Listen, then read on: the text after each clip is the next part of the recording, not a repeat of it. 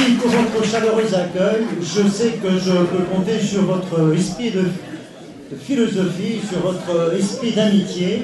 Vous savez bien que le mot philosophie porte toujours en lui sa signature depuis les origines.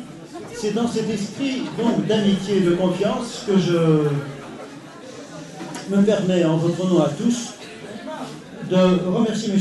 Nicolas Grimaldi d'avoir voulu accepter notre invitation pour nous parler de Socrate, de la parole de Socrate, de la manière dont il a pu s'entretenir avec ses contemporains et des raisons qu'il avait, d'une certaine façon, d'attacher une telle importance au langage.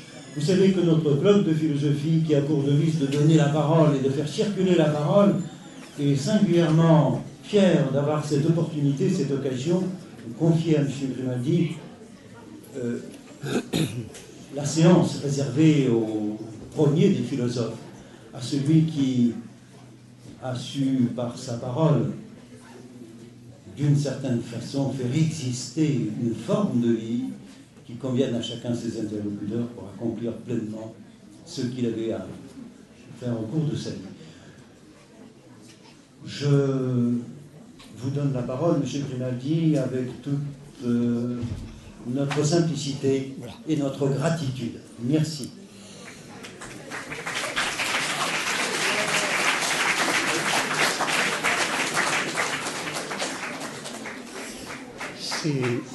C'est en, effet un mot de Platon dans la République que les philosophes mettent tous en dessus dessous, métabalaïne. Et en effet, ce n'est pas à M. Michalewski et à ses collègues de me remercier, c'est au contraire, moi, qu'il aurait beaucoup de gratitude de m'avoir invité à vous entretenir ce soir et à vous soumettre mon interprétation du platonisme. Mais c'est une, interprétation qui n'est pas récente, qui n'est pas neuve, elle a au moins 40 ans.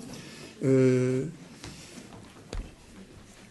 j'avais en effet toujours été surpris, ne, vous cachez pas, vous êtes au contraire si admirable que tout le monde vous les privez de vous voir, euh, que j'avais toujours été surpris que les commentateurs de Platon ne fissent pas un sort à ce, mot si souvent repris dans le corpus des premiers dialogues de l'enchantement, du sortilège, de la magie socratique. Par ailleurs, j'étais bien plus frappé encore par le fait que la première philosophie de Platon me paraissait accumuler des difficultés, des contradictions qui se résolvaient uniquement, seulement à la fin du platonisme dans le Timée.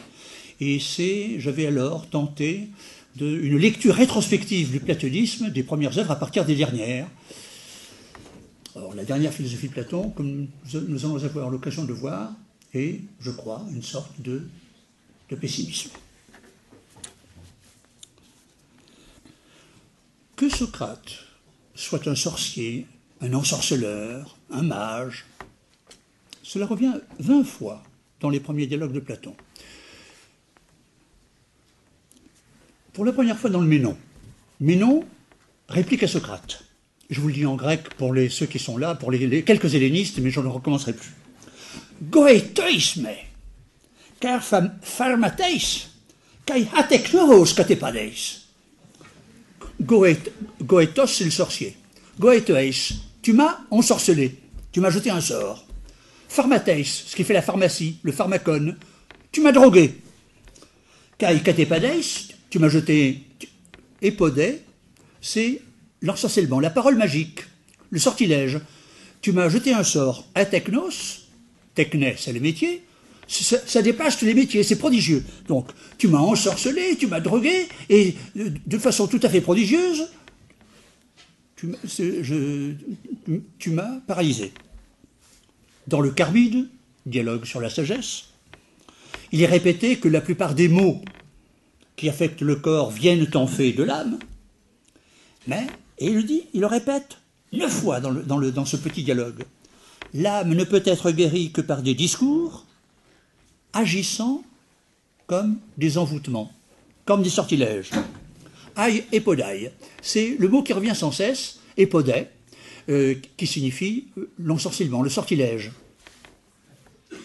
Dans le Phédon, dialogue majeur, les incantations sont caractérisées, je cite, comme les remèdes de l'âme. C'est par des incantations qu'on peut guérir l'âme de son angoisse de la mort, la purger de ses frayeurs. Et tout à fait à la fin du dialogue, lorsque Socrate, on, entend le serviteur des onze broyer euh, la ciguë dans son, dans son mortier. L'une des dernières paroles de Socrate avant le coq d'Asclépios, c'est Et puis maintenant, bientôt, quand je ne serai plus là, eh bien, il faudra vous mettre à la recherche d'un autre sorcier, d'un autre magicien. C'est une tasse, Yuton et Podon. Hein. il faudra chercher un autre, magicien, un autre ensorceleur, car il n'y a rien de plus important. Et tout à fait à la fin, voilà, Socrate bientôt aura fermé les yeux, Phédon est en larmes, et il dit à ses, à ses amis réunis autour de lui, ah, comme il nous a guéris comme il nous a bien guéris, Ose Yasato. Socrate est un guérisseur. Et il guérit comment? Uniquement par la parole. De quoi Socrate a-t-il guéri ou a-t-il prétendu guérir ses interlocuteurs? De deux mots. De la blessure de la négativité et d'une infirmité parce qu'elle est originaire, qui est d'une mélancolie, qui est la mélancolie de l'inaccompli, la mélancolie de l'échec. D'abord, la blessure de la négativité. Quand on observe ce monde, on se rend compte qu'il est sans aïdos. Aïdos, c'est un, mot grec, je, ne parlerai plus grec. Euh, Aido, c'est un, mot qui signifie l'honneur, la décence, la fierté, le point d'honneur, ce qu'on se, doit à soi-même. Eh bien, le monde qu'on observe est sans, aidos. Il ne sait pas se tenir. Il, ne paraît pas plutôt d'une façon qu'il est déjà d'une autre. Il semble, être, il semble euh, annoncer quelque chose qui le démente aussitôt. Ce monde, si j'ose dire, ne tient pas parole. Si je prends l'exemple qui endeuille toute l'entreprise platonicienne, qui Le juste, l'homme le plus juste d'Athènes. Celui qui rendait l'espoir à tous ceux qui l'avaient perdu. Qui l'a condamné? La justice. La justice a condamné le juste. C'est emblématique de ce qu'est le monde. Tout y est contradictoire, sans dessus-dessous. Tout n'est, euh, si on considère la vie des hommes, tout n'y est à la fois qu'apparence, simulation et parodie les premiers dialogues se passent, comme vous le savez mieux que personne, à interroger des gens compétents. Quand on veut savoir, quand Socrate veut savoir ce que c'est que le courage, il interroge la caisse, qui est un vieux général, qui ne peut pas répondre. Quand il veut savoir ce que c'est que la rhétorique, euh, il interroge le plus fameux des rhéteurs, Gorgias, qui ne peut pas répondre. Quand il veut savoir ce que c'est que la science, il interroge le plus brillant élève du plus, brillant géomètre. Théodore lui dit, ah, j'ai un élève fantastique, le petit Théétète. Ah bien, on va interroger Théétète. On lui dit, qu'est-ce que la science? Et Théétète se rend compte qu'il ne le sait pas. Et quand on veut savoir ce que c'est que la pitié, on interroge Tifron, qui est le grand prêtre, et qui tombe de, contradiction en, contradiction, balbutie, et finalement ne peut pas répondre. Donc, ce monde n'est constitué que d'imposteurs, de charlatans, la, preuve en est d'ailleurs, comme, le, développe Gorgias, que euh, si quelqu'un est très malade et qu'on lui, donne à choisir entre le médecin et un charlatan, mais qui, a de belles paroles, comme les, comme, comme les médecins de Molière, eh bien le malade choisira à chaque fois le charlatan. Et ce qui est la victoire de Gorgias par rapport à Socrate.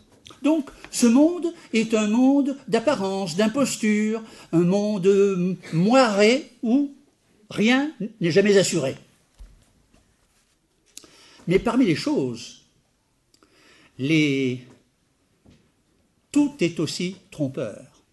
On pourrait croire que les choses sont stables. Un bout de bois est un bout de bois. Eh bien, ce bout de bois, il est petit mais il est petit par rapport à celui-ci.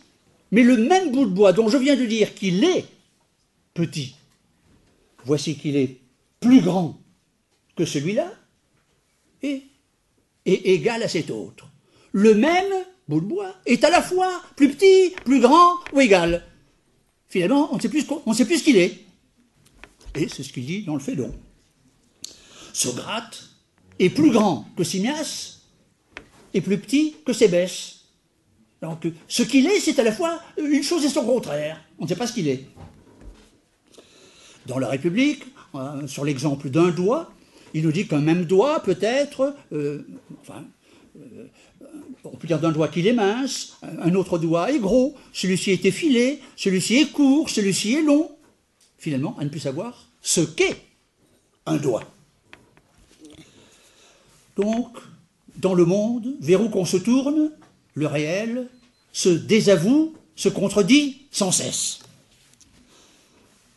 En énonçant ou en, s'efforçant d'énoncer le réel, comme nous avons fait jusqu'à présent lorsque nous parlions du bout de bois de, Socrate ou du doigt.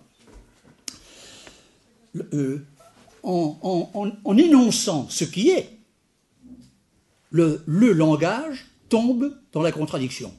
Le langage se désavoue sans cesse. comme si le réel ne cessait de contredire ce qu'on venait d'en dire.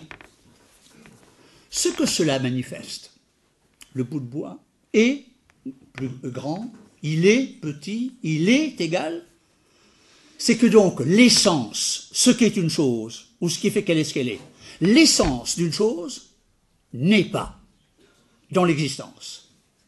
Et si l'essence n'est pas dans l'existence, ou il n'y a pas d'essence, ou elle est transcendante à l'existence. Par conséquent, euh, à partir des exemples que nous venons d'évoquer, il est bien clair que dans ce monde, Héraclite et Protagoras ont raison. Tout ce qu'ils disent est en effet tout à fait conforme à tout ce que nous expérimentons, à tout ce que nous voyons, à tout ce que nous observons. Par conséquent, le sensualisme, le relativisme sont la vérité même de ce monde, sont la vérité de la caverne.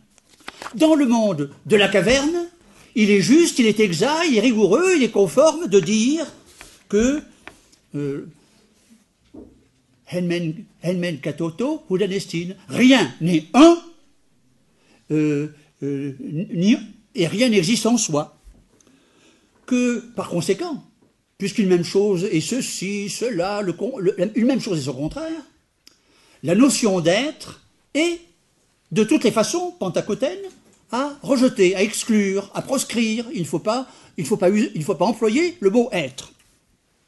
Car, topan, qui nécessite tout est mouvement. Tout fuit, tout change, tout. Par conséquent, euh, et toutes ces citations sont toutes tirées du tête, bien sûr, comme vous l'avez reconnu. Par conséquent, en toute rigueur, orthos, en toute rigueur, on ne peut rien nommer. Ce monde est donc inqualifiable, ce monde est innommable. Or, ce qui, ce qui rend ce monde innommable, inénarrable, c'est qu'il est miné par la négativité, par la contradiction. De sorte que ce monde met le langage en déroute. Il disqualifie tout ce qu'on pourrait prétendre en dire. Du même coup, si nous ne pouvons rien qualifier ni nommer, si on ne peut plus parler de ce monde, cela rend manifeste que nous y sommes des étrangers, nous y sommes, euh, euh, ce monde n'est pas le nôtre, euh, nous y sommes des voyageurs, mais nous ne sommes pas d'ici. Ce qui fait que la blessure de la négativité ouvre la blessure de l'exil, la blessure de l'étrangeté, la, blessure de l'incommunicabilité. Je ne peux rien dire de ce monde et il ne me dit rien. Par conséquent, voici, euh, euh, la conclusion la plus claire que nous pouvons en tirer. Le langage que nous parlons ce langage qui parle en termes d'être, qui dit qu'une chose est ceci ou cela, le langage, euh, le langage, notre langage n'est pas celui du monde. Ce langage est, est inapproprié au monde. Et telle est l'expérience fondamentale à partir de laquelle va se développer l'entreprise socratique, la, sorcellerie socratique, c'est, je, ne peux pas me dérober à vous le dire en grec parce que c'est un lieu commun, c'est l'aporein, qu'on traduit par perplexité, et qui est en fait un silence d'effarement, un silence de détresse, euh, de désarroi. Et précisément, c'est dans ce sentiment d'étrangeté dans le monde que,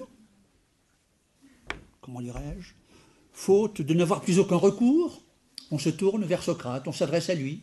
Comment peut-il nous, sortir de là? Car il nous dit, je vais vous sortir de là. Mais beaucoup de gens, la plupart, finalement, pour s'adapter, pour s'adapter à la situation, même si elle est désagréable, même si nous vivons dans un monde tout à fait étrange, ils oublient ces contradictions, ces étrangetés, et essaient d'y faire leur chemin, d'y obtenir quelques succès. Ceux-là, ceux qui ne sentent pas les contradictions du monde, ceux qui ne sentent pas que tout ce que nous disons est contredit par ce que nous observons. Alors ce sont ceux-là qui pavanent euh, de, leur savoir, qui se, qui se glorifient de leur succès. Et c'est à cela que va s'adresser l'ironie socratique. L'ironie socratique, euh, l'ironie qui signifie à la fois un questionnement, mais le questionnement où fait semblant de ne pas savoir euh, ce, sur quoi on interroge. L'ironie chez Socrate a donc pour fonction de faire éprouver à ceux qui ne la sentent pas la contradiction qui les mine, la négativité dont ils sont blessés mais dont ils ne souffrent pas. Donc l'ironie a pour fonction de provoquer la faillite du langage chez ceux qui en sont les professionnels, de dénoncer la doxa.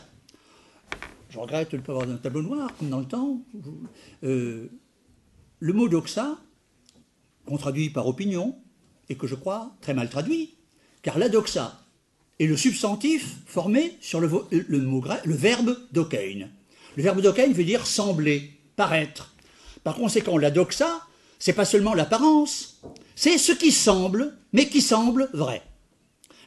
Il me semble que la, la seule traduction possible de doxa, peut-être même avec un tiret entre vrai et semblance, c'est la vraie semblance, la simulation du vrai. Et vous avez en effet, tout le monde a remarqué que si on ne croyait pas être dans le vrai, on ne se tromperait jamais. Que si l'erreur ne, paraissait pas vraie, on ne se tromperait pas. Si on se trompe, c'est parce que l'erreur paraît vraie. Donc la vraie semblance est le goût même, la sapidité, même de l'erreur. Car l'erreur, si j'ose dire, est insipide. Elle, elle, ne se dénonce pas. Alors Socrate va pratiquer cette ironie sur tout le monde. Mais, par exemple, sur Hippias, Hippias, célèbre, sophiste, célèbre orateur, tout autant que Gorgias, il interroge sur le beau. Oh, Socrate, le beau. Non, tu me poses des questions trop simples. Euh, Qu'est-ce que c'est que le beau? Oh, bah, Je te réponds tout de suite. C'est une belle jument. Ou, si tu veux, une belle lyre. Non. Il dit, euh, c'est une belle, une belle jeune fille. Et Socrate lui rétorque, mais alors, euh, une, belle, une belle lyre ou une belle jument Qu'est-ce qui fait sa beauté? Je ne te disputerai pas là-dessus. Ce qui est beau, c'est ce qui est en or. Mais une cuillère, ce qui fait que c'est une belle cuillère, c'est qu'elle ne brûle pas.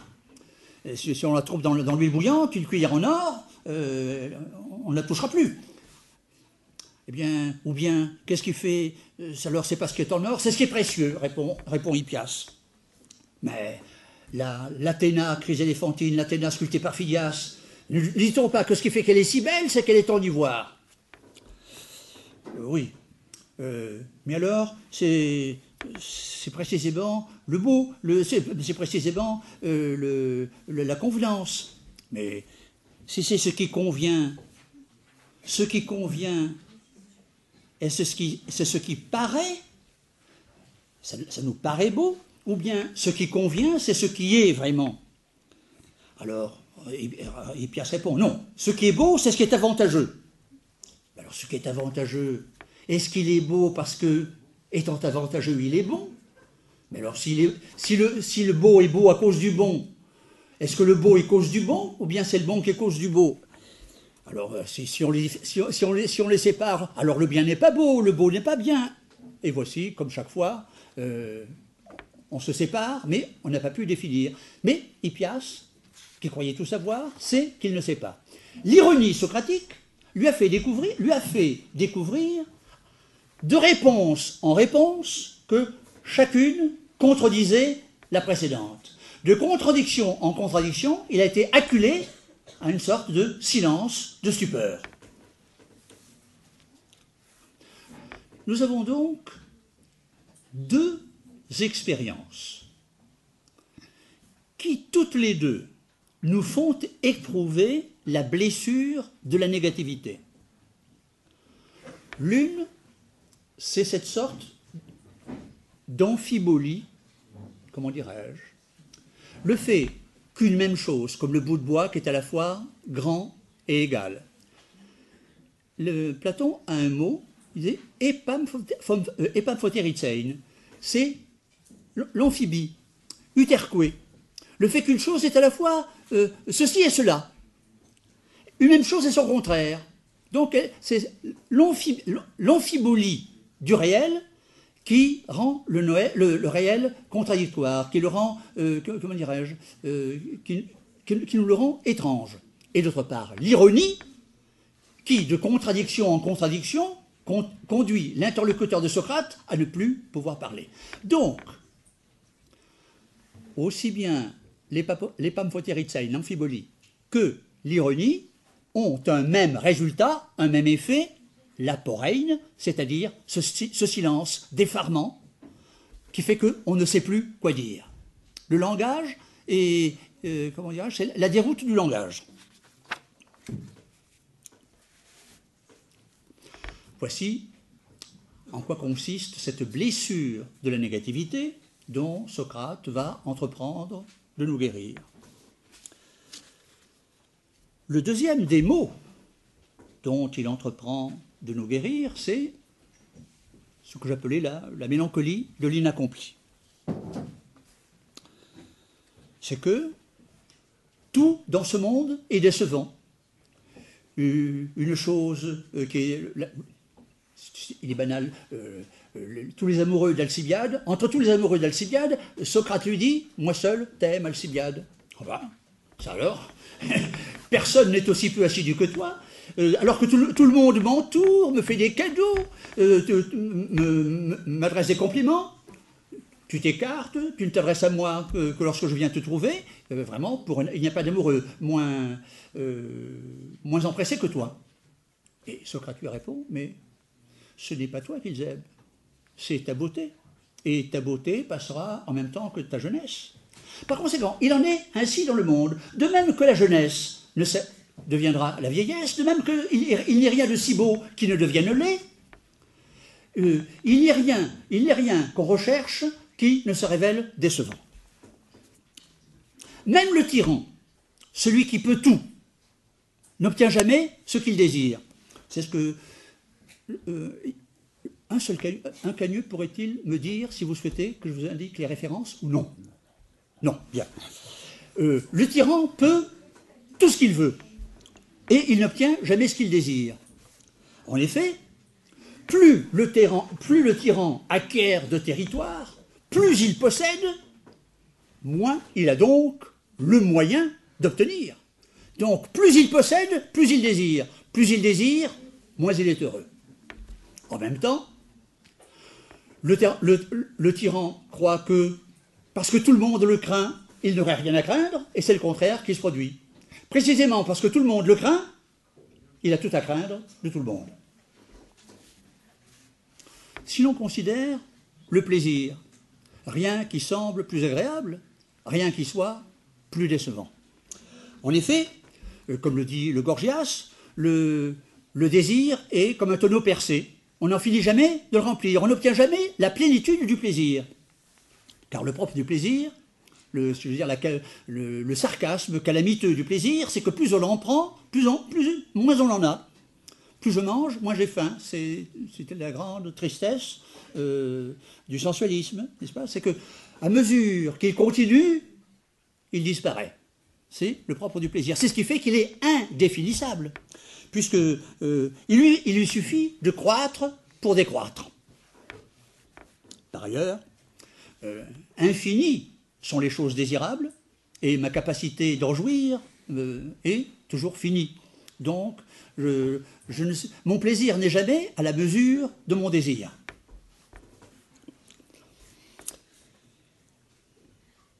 Il y a encore une autre cause de déception euh, chez Platon, encore que Platon est décrit, est toujours décrit, et Aristote à la suite, Platon est toujours décrit le désir sur le modèle du besoin, sur le modèle de la faim ou de la soif. Or, quand, il s'agit du, du besoin de la faim ou de la soif, il est vrai que la faim désire ne plus avoir faim, la soif ne plus avoir soif, d'où Platon conclut que le désir désire ne plus désirer. Le, propre du désir, croit-il, est de désirer sa propre mort. Le désir est contradictoire, porte en lui sa propre contradiction. Mais vous voyez bien que si le désir, je, je, fais une parenthèse, que si le désir désire sa propre mort, si le désir désire ne plus désirer, ce qu'il désire, en fait, c'est ce pourquoi plus rien ne serait donc à venir. Ce qu'il désire, c'est qu'il n'y ait plus de temps, d'en avoir fini avec le temps, ce qu'il désire, c'est l'éternité. Mais en fait, les choses ne, sont pas ainsi, car le désir n'est pas réductible au besoin, euh, car lorsqu'on lorsque on ne sait plus quoi désirer, ou lorsqu'on n'a plus rien à désirer, l'ennui, qui est la douleur de n'avoir rien à désirer, consiste à désirer désirer. Enfin, chez Platon, même l'amour même l'amour est décevant, car l'amour n'est qu'un quiproquo. Il, nous l'explique très bien dans le Phèdre, dans le mythe du Phèdre, où toutes les âmes, dans le monde, dans le topos superior dans le lieu au-delà du ciel, dans euh, a parcouru le monde des idées, et toutes les âmes, euh, en, conduisant leur attelage un peu instable, euh, ont plus ou moins contemplé les idées qui, resplendissait dans le lieu au-delà du ciel. Mais les âmes qui sont toujours, comment dirais-je, penchées sur le cheval noir, le cheval rétif, le cheval intempérant, n'ont pas le temps de regarder le paysage, donc elles n'ont vu que très peu d'idées. Les autres, celles qui sont les âmes tempérantes, dont l'attelage se conduit tout seul, euh, ont pu contempler les idées tout leur sou. Je m'interromps une seconde pour faire une parenthèse. C'est ce qui explique pourquoi certaines âmes, parce qu'elles ont vu beaucoup, beaucoup d'idées, sont, sont, capables d'une très vaste réminiscence et sont par conséquent capables de beaucoup de vérité. Donc les âmes originairement tempérantes sont celles qui sont seules capables de vérité, étant seules capables de réminiscence. Mais les âmes intempérantes, toujours euh, occupées, toujours euh, euh, affairées à, dresser le, cheval de, de l'ubris, eh bien, ont vu très peu d'idées, mais entre toutes les idées, il y en a une qu'elles n'ont pas pu ne pas voir. C'est l'idée la plus resplendissante de toutes, tellement elle est si resplendissante qu'elle en est presque aveuglante, et que même ceux qui n'ont rien vu l'ont vue, c'est la beauté. Ce qui fait que tout le monde se souvient de la beauté, même ceux qui ne se souviennent de rien. Ce qui fait que tout le monde est, capable d'amour, même quand on n'est pas capable de vérité. Ce qui, nous, explique chez Platon pourquoi l'amour est la philosophie du pauvre. Est, tout le monde n'est pas capable de vérité, mais tout le monde est capable d'amour. Parce que tout le monde se rappelle la beauté. Mais lorsqu'on voit un beau corps, lorsque l'âme s'étant incarnée un beau matin, s'éveille un corps, dans ce bourbier sensible, quand elle voit un beau corps, oh, soudain, lui revient le souvenir de ce lieu de plénitude et d'éternité où elle avait séjourné, et elle veut étreindre, posséder ce beau corps, mais ce qu'elle veut posséder à travers lui, c'est la beauté naguère contemplée, et par-delà la beauté, retrouver l'éternité perdue. Donc, ce qu'on aime dans une personne, ce n'est pas elle, mais sa beauté, et à travers la beauté, l'éternité dont elle est en quelque sorte l'emblème. Il s'agit donc d'un quiproquo. Ce n'est pas moi que tu aimes, mais la beauté. Donc l'aimer pourrait dire à l'amant, ce n'est pas moi que tu aimais, tu n'aimais que ma beauté. Maintenant que je ai, ai plus, tu ne m'aimes plus. Et l'amant pourrait dire à l'aimé, tu m'as trompé, tu m'as déçu, tu étais la beauté, tu me rappelais l'éternité, maintenant tu es une vieille loque, je ne te reconnais plus, ce n'est plus toi. Ce qui fait que l'amour est un quiproquo. Enfin, dernière, déception, dernière mélancolie, c'est la peur de mourir. Mais nous n'aurions pas, nous n'aurions pas peur de mourir si nous avions obtenu en cette vie ce que nous désirions, si nous avions accompli ce, que nous visions, ce que nous projetions. Donc la mort, euh, nous ne redoutons la mort que parce que, comment dirais-je, elle nous surprend alors que nous avions encore à accomplir euh, ce que nous attendions, ce que nous désirions. En ce qu'elle elle nous enlève ce qui avait été notre raison de vivre. Ma raison de vivre, c'est le but que je me suis fixé, mais si je n'arrive pas à ce but, ben, toute ma vie a été perdue. Eh bien, la mort, en quelque sorte, euh, euh, c'est un, inaccomplissement définitif. Si, j'ose dire, pour, pour la mort n'est pas la fin d'une vie, c'est l'inaccomplissement d'un destin. Et c'est pourquoi nous la redoutons. Eh bien, tous ceux qui ont senti ce que ce monde a de décevant, de précaire, de contradictoire, tous ceux qui en ont senti, qui en ont éprouvé, euh, comment dirais-je, la, précarité, combien nous y sommes filoutés, tout cela font une seule et même expérience que, euh, que, Platon caractérise d'un seul mot, hé, hodis. Hodis, c'est la douleur de, c'est la douleur des parturiantes. C'est, la douleur de l'inaccompli. Il va de soi que, or, Socrate ne cesse de le répéter, euh, tous, ceux, qui ne sentent pas cette mélancolie de l'inaccompli, la douleur, cette lourdeur de ce qui n'a pas été exprimé, de ce qui n'a pas été accompli, de ce qui n'a pas pu s'extérioriser. Tous ceux qui n'en sentent pas l'insupportable lourdeur.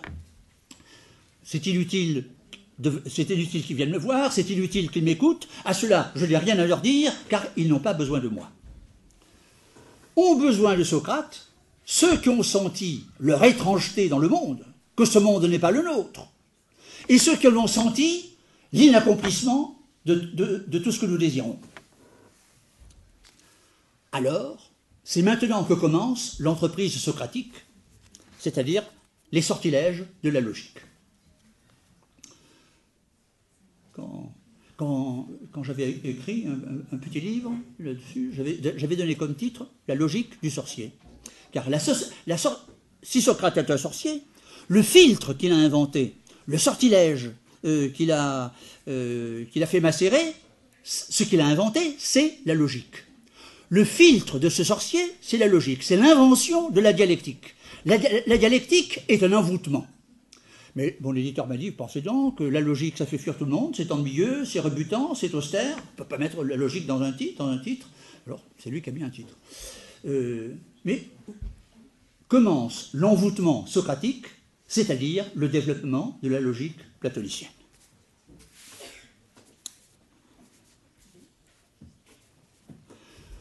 Pour délivrer les âmes en peine, les âmes lourdes de désirs ou d'attentes inaccomplies, Socrate va exercer sa maïotique. De même qu'avec les parturiantes, il va s'agir d'extérioriser ce qui est intérieur comment dirais-je il va, s'agir d'objectiver ce qui est enfermé dans la douleur de la subjectivité. Donc il va accoucher les âmes. Et pour cela, dit-il, il va discerner les pensées viables euh, des pensées avortées. Il y a un mot euh, que Platon, dans les premiers dialogues, revient jusqu'à la République, incessamment, pour euh, caractériser la viabilité des pensées, c'est armotein. Les pensées, une pensée est viable lorsqu'elle est harmonique. Les, les, diverses idées ne s'y contredisent pas, n'y sont pas dissonantes, n'y sont pas incohérentes. Or, une, une, une pensée viable, ne portant en elle aucune inharmonie, aucune contradiction, est une pensée par conséquent immortelle. Elle est dans l'éternité.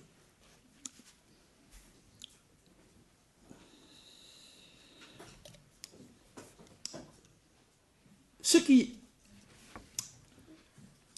importe à Socrate dans la maïotique, c'est que la vérité ne soit pas enseignée, mais qu'elle soit découverte. Et en effet, d'où l'image de l'Odysse, l'image de la douleur de la parturiante, c'est que cette vérité, chaque âme la porte en elle, mais ne l'a pas extériorisée dans son discours, ne peut pas la reconnaître, ne peut pas l'identifier. C'est pourquoi Socrate, dit-il, ne cherche pas à, convaincre, il ne cherche pas à persuader, il dit même dans l'Apologie, le propre d'un philosophe est d'être un maître sans disciple. En quoi il a tout à fait, il a, raison, car euh, tous les professeurs qui sont ici savent qu'on enseigne. On n'enseigne rien qu'à ceux qui le savent déjà. Je veux dire, il y a des élèves qui sont euh, comment dirais-je, ils sont réfractaires à la philosophie, euh, comme le dit Spinoza, n'est-ce pas, la musique qui est bonne pour le euh, qui est bonne pour euh, le, qui est bonne pour l'affligé et qui est, indifférente mauvaise pour le mélancolique et indifférente pour le sourd. Eh bien, il, y a il, y a des âmes qui sont totalement totalement étrangères à la vérité et je, je n'aurais fait découvrir la vérité à quelqu'un que s'il l'attend déjà de lui-même et se reconnaît en elle. L'important, c'est cela. C'est que si la philosophie est l'élucidation de la subjectivité, c'est au sens où celui qui est philosophe se, se reconnaît, reconnaît son expérience dans ce qu'il découvre. Il découvre, il le découvre, il ne l'invente pas. C'est pourquoi Socrate prendra l'exemple du, jeune esclave de Ménon pour attester, mettre, mettre en évidence le fait de la réminiscence. Il faut que ce soit un esclave, c'est-à-dire celui qui n'a jamais eu de maître, celui à qui on n'a jamais rien appris. Et il faut qu'il soit jeune pour que même l'expérience ne l'ait pas instruit. C'est celui qui ne sait rien. Eh bien, celui qui ne sait absolument rien, qui n'a jamais rien appris, ni du monde, ni des hommes, c'est celui-là à qui on va faire découvrir euh, comment, construire le double carré. Et c'est lui-même qui, qui découvrira, ah oui, c'est bien ainsi, il doit être construit sur la diagonale. Il le reconnaît. Il reconnaît la vérité, il reconnaît l'évidence. S'il la reconnaît, dit, Socrate, c'est donc qu'il l'a déjà connue.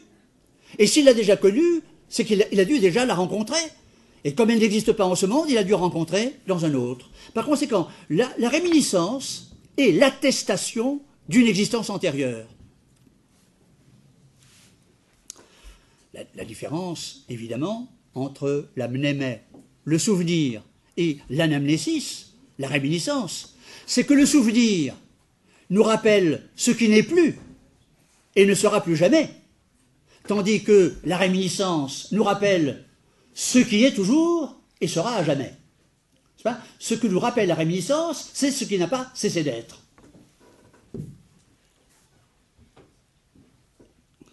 Par conséquent, si les âmes sont capables de réminiscence, c'est parce qu'elles ont, elles ont, elles ont vu autrefois la vérité, et si elles l'ont vu autrefois, ce fut en un autre monde. Par conséquent, comme ce, comme ce corps est mortel, les âmes ont dû vivre dans une existence antérieure indépendamment de leur corps. C'est précisément cette existence antérieure qui fait l'inégalité entre les hommes.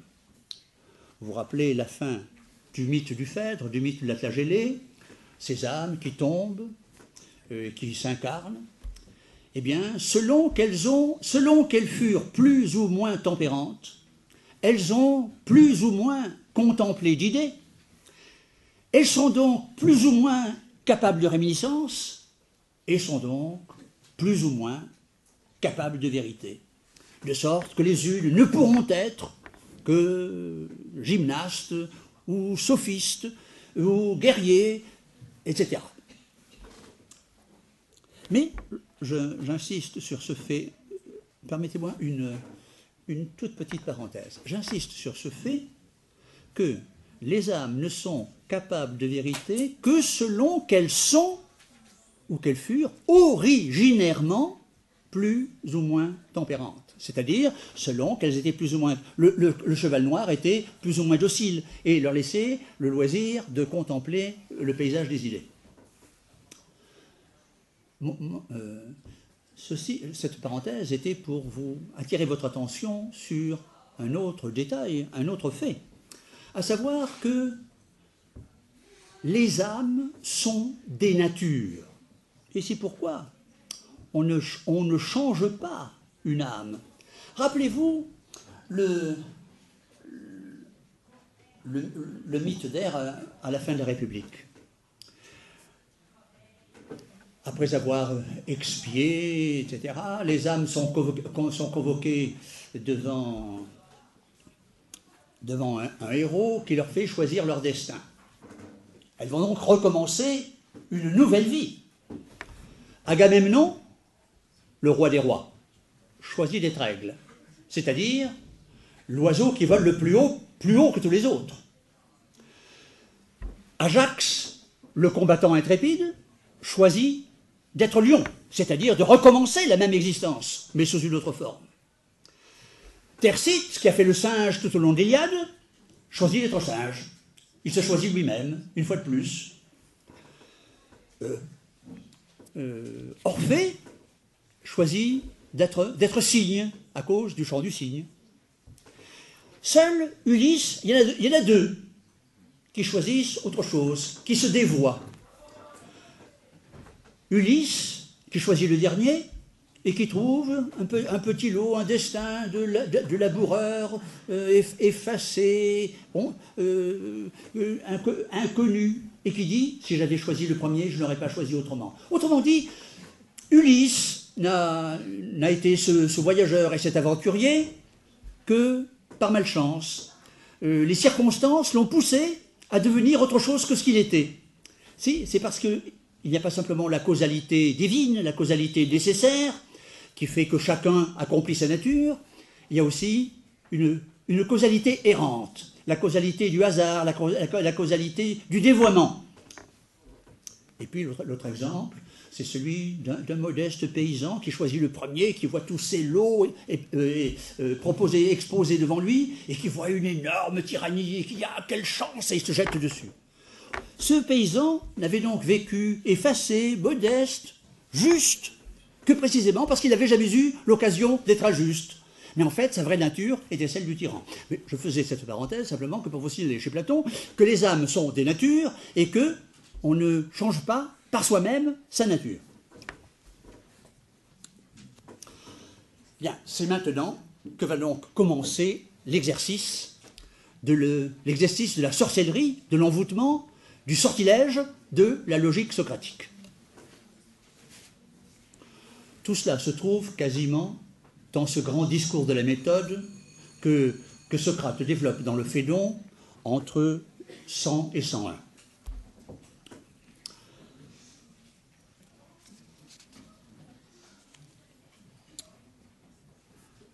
Le filtre socratique, la potion magique, c'est d'avoir posé le langage comme unique recours pour savoir ce qu'il en est de la vérité. Il ne s'agit pas d'observer, d'expérimenter, de consulter, de s'informer. Il suffit de savoir ce qu'on dit, d'ausculter le langage. Le langage porte en lui-même sa vérité. Le langage, le, langage est habité par la vérité. Alors Socrate dit, eh bien, je, étant donné que tout a échoué, qu'on ne peut se fier à rien, moi-même, j'avais cru, Anaxagore disait, Honus diakosmon pantal, l'esprit a organisé toute chose, si c'est l'esprit qui a organisé le monde, eh bien, je vais me, reconnaître dans le monde. Dans le, monde sera en quelque sorte, l'ontologie sera un sosie de la logique. L'existence est un miroir de, l'esprit. Mais patatras, euh, Anaxagore expliquait le monde par toute une, machinerie de théâtre, des, pressions, des poulies, etc. Euh, etc. C'est comme si on expliquait ma présence ici, sur ce grabat, euh, pendant que le serviteur des onze est en train de moudre, sa, de, de broyer sa ciguë, parce que j'ai des os, des nerfs et des ligaments. Si je suis ici, c'est tout simplement parce qu'il m'a semblé qu'il était le meilleur pour Socrate de ne pas se dérober à la justice des lois. Et le meilleur, c'est ce qui m'inspire, c'est l'idée de ce qui me paraît le bien. Eh bien, euh, c'est pourquoi Socrate s'en remet au langage. Et il va poser comme méthode cette méthode qu'il appelle enfin qu'on peut appeler la méthode symphonique. Je pose, je prends l'idée la plus simple, la plus élémentaire, la plus fondamentale, celle qu'on ne peut pas ne pas connaître dès qu'on la considère la plus simple. Et ensuite, je pose comme vrai tout ce qui subphoneille, tout ce qui consonne avec elle. Donc, je pose une notion, la notion la plus simple, la notion principielle, la notion fondamentale, sur laquelle tous sont d'accord et sur laquelle nul ne peut se méprendre, et je pose que tout ce qui n'est pas contradictoire avec elle, tout ce qui est consonant, tout ce qui n'est pas dissonant, tout ce qui est harmonique, je le pose comme également vrai. Appliquons la méthode symphonique. Quelle est la notion la plus simple? Celle que tout énoncé requiert, que la moindre observation suppose. C'est la notion d'être. Tout le monde comprend ce que veut dire être. Une fois qu'on a posé l'être, tout ce qui est dissonant avec l'être doit être écarté, et tout ce qui est consonant, tout ce qu'il postule, tout ce qu'il implique, tout ce qu'il appelle, doit être posé après lui. Qu'y a-t-il qui soit plus dissonant de l'être que le non-être? Donc, ce qui n'est plus est dissonant de l'être, ce qui n'est pas encore dissonne avec l'être. Donc, et ce qui, échappe, ou comment dirais-je, oui, ce qui échappe à tout passé comme à tout avenir, est seulement ce qui est éternel. Il n'y a pas, a pas plus d'être du passé que de passé de l'être, il n'y a d'être que de l'éternité.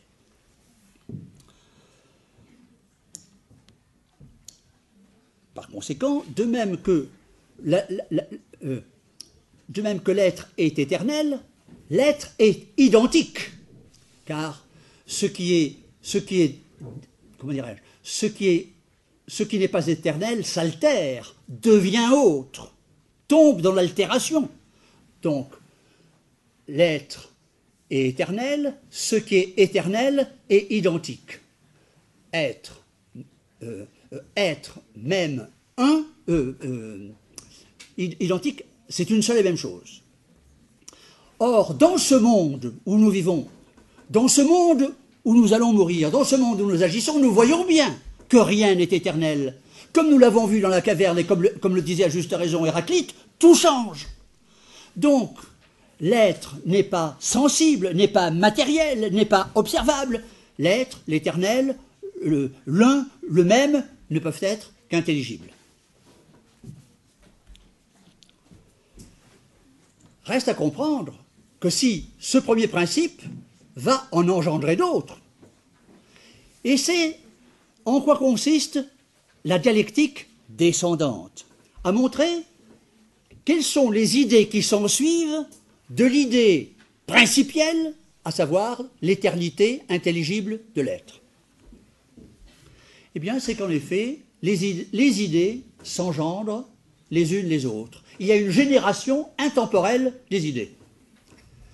Et c'est à nous, à nous le faire comprendre que s'emploient les fameuses sciences propédeutiques de la République, dans le septième livre de la République.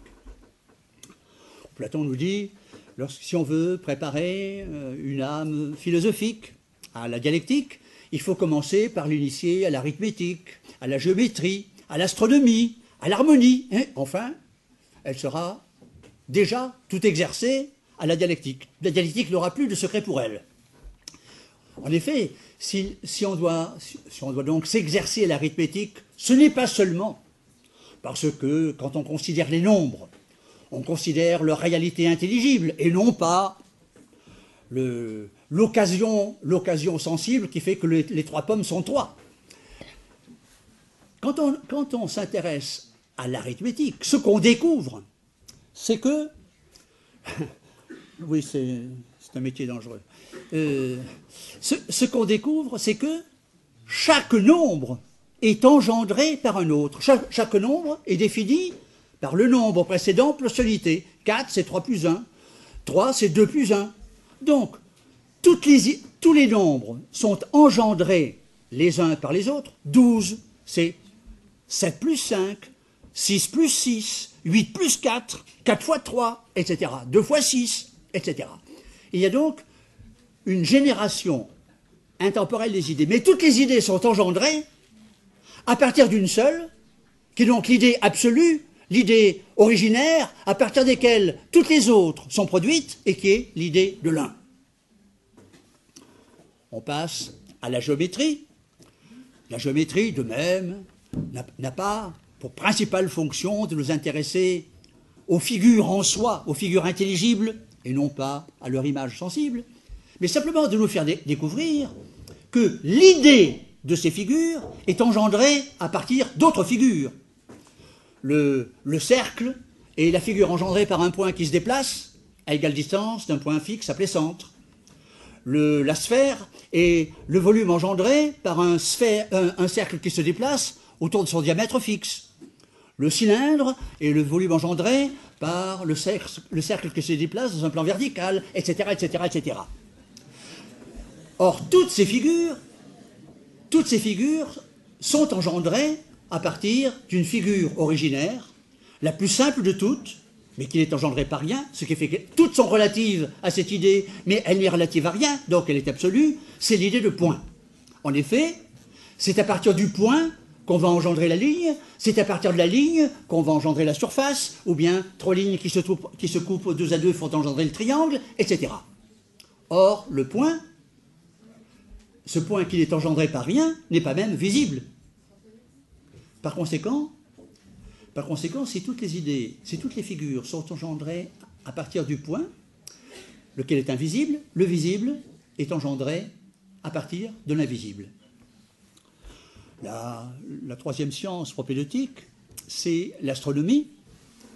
Et l'astronomie, sans doute, a-t-elle pour fonction d'attirer l'attention non pas sur le sensible vers l'intelligible, non pas sur l'observation des astres, mais sur la nature de leurs lois, sur le nomos de l'astronomie. Et les lois sont éternelles. Or, ce que montre l'astronomie, c'est que la révolution sensible des astres que nous observons est régie par l'idéalité éternelle des lois. Et que par conséquent, ce que nous voyons, le sensible, est une image de l'éternité. Que le, temps est une image, mobile de l'éternité. Je, prends le, dernier exemple de l'harmonie, car l'harmonie n'est pas simplement la science des sons. Les, sons sont engendrés, l'harmonie est, engendrée par des sons qui s'engendrent mutuellement, mais ce qui importe de l'harmonie, c'est pas simplement comme dans l'astronomie, la loi, les lois qui régissent les rapports entre les sons, sinon la loi qui fait que ces rapports sont harmoniques. Et par conséquent, le fait que ce soit le bien ou le beau qui régisse l'ordre de ces lois. Si l'âme est donc capable de réminiscence, parce qu'elle fut, elle, eut une existence antérieure, où elle existait indépendamment de son corps, ce rapport originaire de l'âme à la vérité manifeste, dit Socrate, que l'âme comment dirais-je, et sudgenes, l'homme, il appelle ça sa sungeneia. L'homme appartient au génos, au même génos que les idées. Elle appartient à la même famille, à la même patrie. Elle est affiliée au monde intelligible. Et pour cette raison, euh, euh, parce que l'âme est affiliée au monde de l'éternité, on comprend que l'âme soit immortelle. En effet, rappelle Socrate, et c'est toujours la méthode symphonique, parce que l'âme est le principe de vie. Un corps inanimé ne se meut pas. Il suffit qu'un corps devienne animé pour se mouvoir. L'âme est le principe du mouvement. Or, comment le principe du mouvement pourrait-il un jour ne plus se mouvoir? De même que le propre d'un principe est d'être inchangé, le principe du mouvement ne sera jamais immobile. C'est pourquoi l'âme euh, ne peut être qu'immortelle. Par conséquent, puisque l'âme a dû contempler dans un autre monde les idées dont elle a, dont il lui arrive d'avoir la réminiscence, l'âme ne peut exister dans un corps, l'âme ne, peut être tombée dans le devenir que par une sorte d'accident, par une sorte de mésaventure. Et c'est ce qu'explique le mythe du Phèdre. Les, les, âmes se réveillent un beau matin, incarnées dans un corps ou dans un autre, mais sans savoir pourquoi. De même qu'à la fin du mythe d'air, les âmes sont, conduites, sont conduites au bord du Lété, le fleuve de l'oubli. Les plus tempérantes boivent peu. Celles qui sont intempérantes boivent à plus soif au fleuve de l'oubli. Et ce sont ces âmes intempérantes qui, devenues oublieuses, seront devenues incapables de réminiscence. Par conséquent, au bout de cette méthode symphonique qui a attesté l'immortalité de l'âme, l'engendrement des idées, Socrate en vient à sa conclusion. Par conséquent, de même que nous avons dû que nous, avons dû vivre dans une existence antérieure, de même, l'âme est-elle appelée à une existence ultérieure, au-delà de la mort? Comme notre âme a pu vivre sans le corps, elle vivra bien encore après. Et c'est pourquoi, dans le Gorgias, il cite le fameux vers d'Iripide que vous connaissez, qui sait, qui sait si vivre n'est pas mourir, vivre ici n'est pas mourir, et si mourir, tout au contraire, n'est pas vivre. Voilà le grand chambardement, la, révolution, le sortilège socratique. La vie apparaît maintenant comme une sorte de petite mort et la mort comme l'initiation à la véritable vie. De là, à la fin du, à du, à la fin du Gorgias, à la fin de la République, tous ces mythes de la, félicité et de l'expiation qui nous annoncent que, à la mort, les âmes sont appelées à une autre destinée où euh, elles expireront les maux qu'elles ont, qu'elles ont causés et où elles seront récompensées à satiété euh, dans, dans, la plénitude et l'éternité de leurs vertus. C'est en quoi consiste la révolution comment dirais-je, euh, le sortilège socratique consiste dans cette première révolution copernicienne. Je, suis sûr, sans doute mes collègues en connaissent-ils davantage, mais je connais au moins trois révolutions coperniciennes. Une est très célèbre, c'est celle de Kant. Avant Kant, il y a celle de la Mathesis Universalis, chez Descartes. Et avant Descartes, il y a celle de la philosophie platonicienne, le fameux métabaleide, le, le, le sens dessus-dessous, où on considère le, grand sortilège socratique, c'est celui qui a renversé l'usage du langage. Au lieu que le langage se fasse le satellite du réel observé, et que lors le, langage s'emploie à dire ce qui est, on va considérer à l'inverse que le réel est le satellite du langage, et que le langage fait être ce qu'il dit.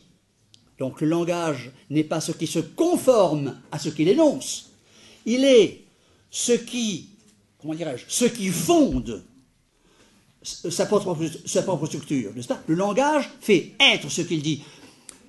Le langage ne dit pas le vrai, il le fait être.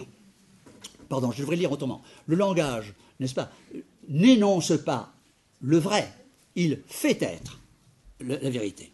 Et c'est en quoi consiste euh, ce renversement, ce chamboulement, cette révolution? Euh, Platon accumule euh, les mots du chambardement, de la, du Sansutsu, à la fois dans le Théétète et dans le septième livre de la République. Le langage, quand, quand le langage prétend dire ce qui est, le langage est évocatoire. Comme quand je me rappelle Socrate est plus grand que Sébès. Quand j'avais vu, en effet, Socrate était plus grand que Sébès. Donc le langage est évocatoire. Si je vous raconte l'histoire de Napoléon, j'évoque Napoléon. Eh bien, lorsque le langage évocatoire se fait le satellite du réel, nous avons vu qu'il ne cesse de tomber dans la, dans la contradiction et qu'il est réduit à rien. Il est réduit au néant, à cette stupeur du désarroi. Inversement, lorsque le langage fait être ce qu'il dit, le langage est incantatoire. C'est l'épodé. C'est l'efficacité de la parole, c'est la définition d'ailleurs que Lévi-Strauss donnait de la magie. La magie, disait-il, est l'efficacité de la parole. Elle fait être ce qu'elle dit. Et alors, le réel est un satellite du langage. Platon nous le donne à comprendre de façon manifeste, explicite, dans un passage très fameux de la lettre 7 aux amis de Don de Syracuse, où il, euh, il énonce les différents genres de connaissances. Et il nous dit, la connaissance commence par le mot, honoma, cercle. Quand je prononce le mot cercle, j'appelle à comparaître ce qui répond à ce nom. Du même coup, j'appelle à se distinguer de l'indifférenciation, ce qui correspond à ce mot. Alors, il faudra en donner une définition. Ho, logos. Qu'est-ce qu'on appelle cercle? Qu'est-ce qu'on l'égaye quand est-ce qu'on dit de quelque chose que c'est un cercle? Eh bien, la définition, c'est la figure engendrée par un point qui se déplace à égale distance d'un point fixe appelé centre. C'est la définition. À partir de maintenant, je pourrais produire le cercle. Car vous aurez remarqué que cette définition est une définition génétique, comme disent les mathématiciens. Elle, nous procure tous les ingrédients, le mode d'emploi pour produire un cercle. Un, un point qui se déplace à égale distance d'un point fixe appelé centre. À partir de quoi je vais pouvoir produire l'image d'un cercle. Et je le fais au tableau. Du même coup, je découvre que le visible est une image de l'invisible, que le sensible est une image de l'intelligible, et que par conséquent, que le temps est une image de l'éternité. Après quoi, quatrième degré de connaissance, quatrième degré de connaissance, c'est épistémé, la science. La science, c'est-à-dire, en l'occurrence, la géométrie, la science des rapports de toutes les idées, de toutes les figures entre elles, le rapport de la circonférence avec le rayon, euh, du rayon avec la surface du cercle, de, la, corde avec l'angle inscrit, avec l'angle inscrit, de la corde avec l'arc, etc., etc., etc. Tous les rapports des idées entre elles. Mais le plus, comment dirais-je, le plus saisissant, ce qui suscite la perplexité, c'est qu'il y a un cinquième degré de connaissance, et qui est après la science. La science n'est que l'avant-dernier des, degrés de la science. Le dernier degré de connaissance, c'est, dit Platon, l'objet lui-même, le cercle lui-même, l'objet connu lui-même. Lorsqu'il s'agit du cercle, c'est peut-être difficile à comprendre.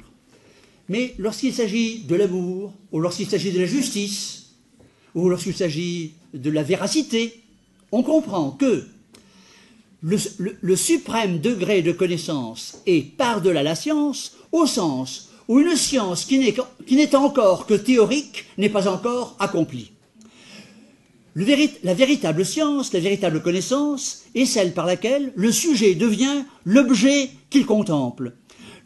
Je connais véritablement la justice lorsque je suis devenu incapable de justice. Je, connais véritablement la véracité lorsque je suis devenu incapable de mensonge. N'est-ce pas? Lorsque le même ne, ne peut comprendre que le même. Je deviens ce que je comprends.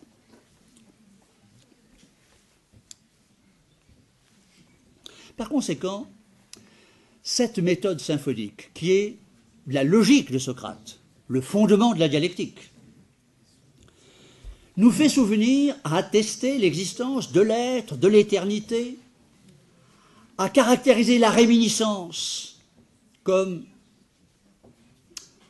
comment dirais-je, rappel de l'éternité perdue, atteste notre condition émigrée, fonde notre croyance dans le monde des idées et autorise à la fois l'espérance du retour et la foi en l'immortalité.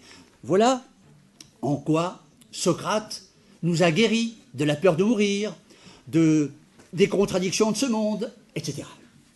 Il nous a donc guéris à la fois de la blessure, de la négativité et de la mélancolie de l'échec.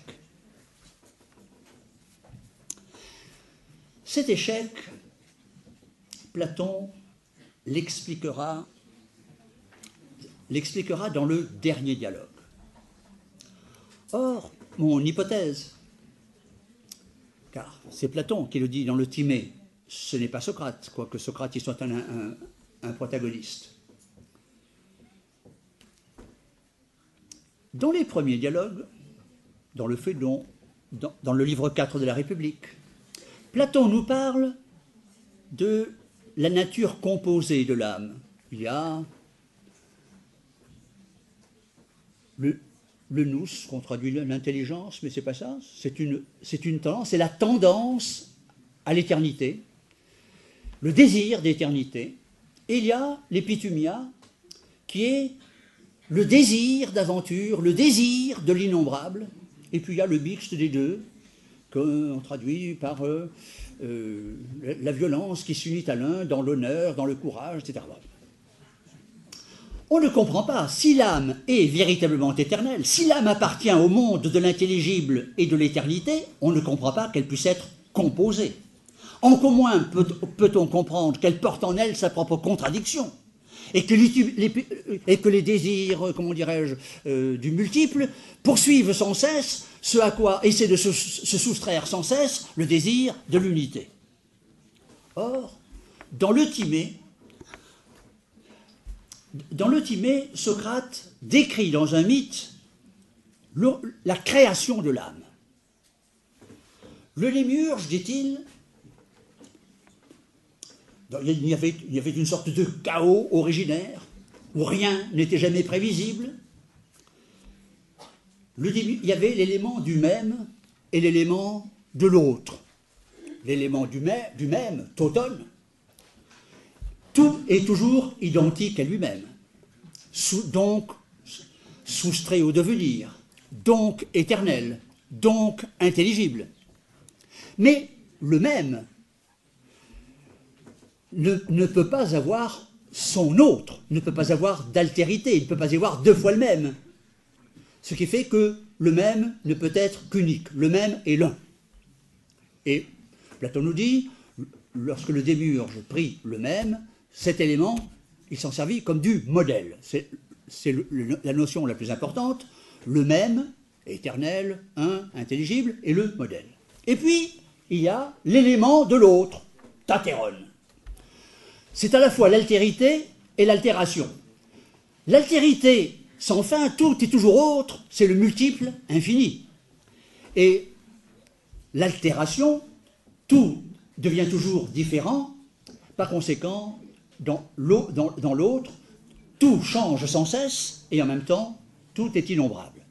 Il prit le démurge prit ces deux éléments, il les mélangea, obtient, un mélange, mélangea ce mélange aux deux premiers éléments, et ce mélange d'un mélange, cette mixture d'une mixture, ce fut l'âme.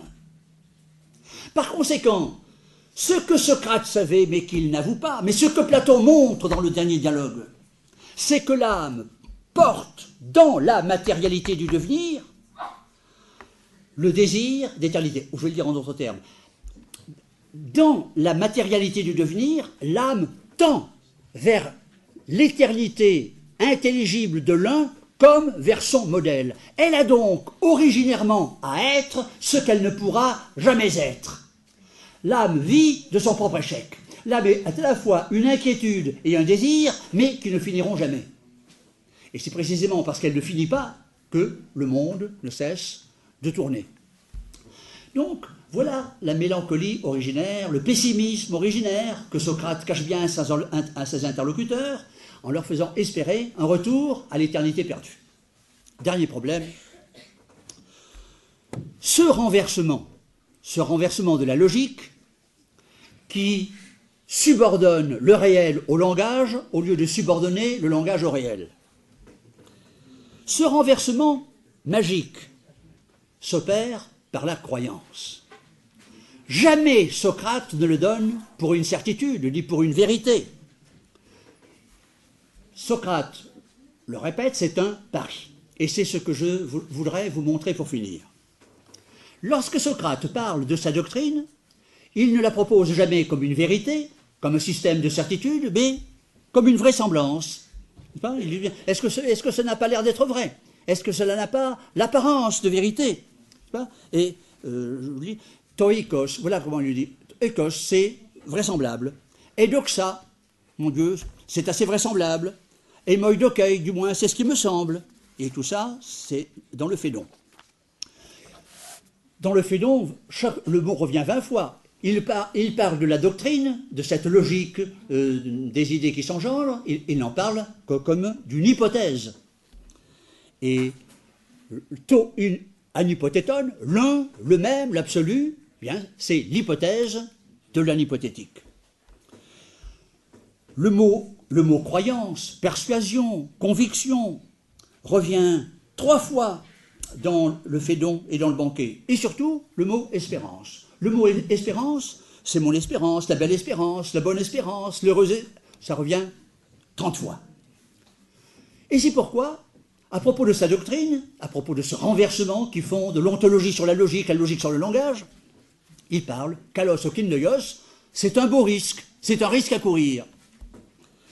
Et, le mot, il emploie le mot que je traduis par Paris trois fois, qui est le mot euh, au taros, tarein. Euh, c'est à la fois une confiance, mais une confiance dans le risque, une confiance risquée, une confiance audacieuse. C'est pourquoi je traduis par Paris. Lorsque, lorsqu'il vient de définir cette, comment dirais-je, cette logique des idées, cette logique de l'engendrement des idées à partir de l'un, Voici ce qu'il dit dans le Fédon. Au demeurant, s'acharner à prétendre qu'il en est de ces choses, comme je viens de le dire, comme je l'ai soutenu, c'est quelque chose qui ne siérait pas à un homme de bon sens. Je ne le jurerai pas, dur comme fer. 114 CD. À la fin de l'apologie, c'est fini. Il va aller en prison, il se sépare de ses amis.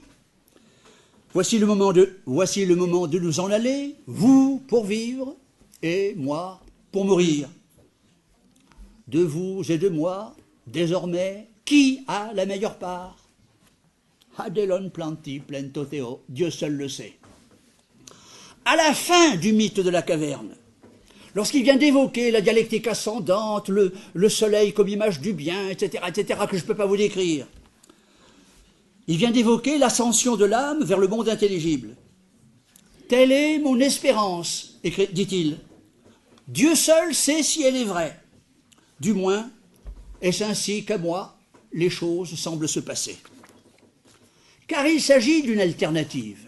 Et cette alternative, il énonce par trois fois. Ou bien, ou bien. Ou bien, il n'y a que devenir, désordre et précarité. Nos attentes seront presque toujours trompées et nos désirs déçus. Ou bien, une autre vie nous attend par-delà la mort, où tout n'est qu'ordre et beauté, plénitude et vérité. Et dans l'apologie, que de raisons pour espérer, pour espérer la mort comme un bien? Ou bien, celui qui est mort n'est plus rien et ne sent plus rien, ou bien la mort est un départ. Dans le fait donc, ou bien nous ne connaîtrons jamais la vérité, ou bien ce sera par-delà la mort lorsque notre âme sera délivrée du corps. Et dans le fait donc, mon but n'est pas de convaincre mes auditeurs de la vérité de ce que je dis, mais d'examiner s'il peut en être ainsi. Et voici mon calcul, le guide. Et regardez, regardez comme j'y gagne. Non, c'est le pari. Hein. Regardez ma mise, mon calcul, et j'y gagne. Si la vérité est ce que je dis, c'est une bonne chose d'en être persuadé. Et si, à l'inverse, il n'y a rien après la mort, au moins jusque-là, n'aurais-je pas lassé mes proches de mes lamentations Donc, seule cette espérance peut nous, sauver, du désespoir. C'est une sorte de foi. Seul l'espoir d'une autre vie peut nous, guérir du, désespoir de vivre.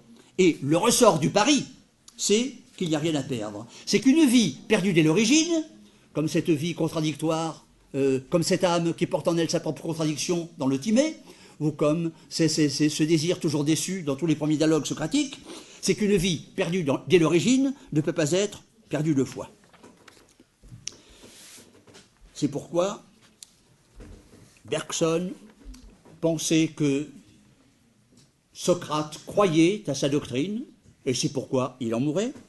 À l'inverse, Nietzsche était, comme moi, plus dubitatif, et écrivait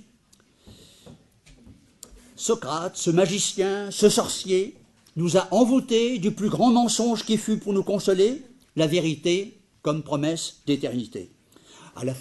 Au début, euh, à la fin de l'introduction à l'origine de la tragédie, il écrit L'idéal de la science et de la vérité ne fut-il pas qu'une illusion, un sortilège, pour nous guérir du pessimisme, un ingénieux stratagème pour nous cacher la vérité? Ô Socrate, mystérieux ironiste, était-ce là ton ironie? Était-ce là ton secret? Je vous remercie.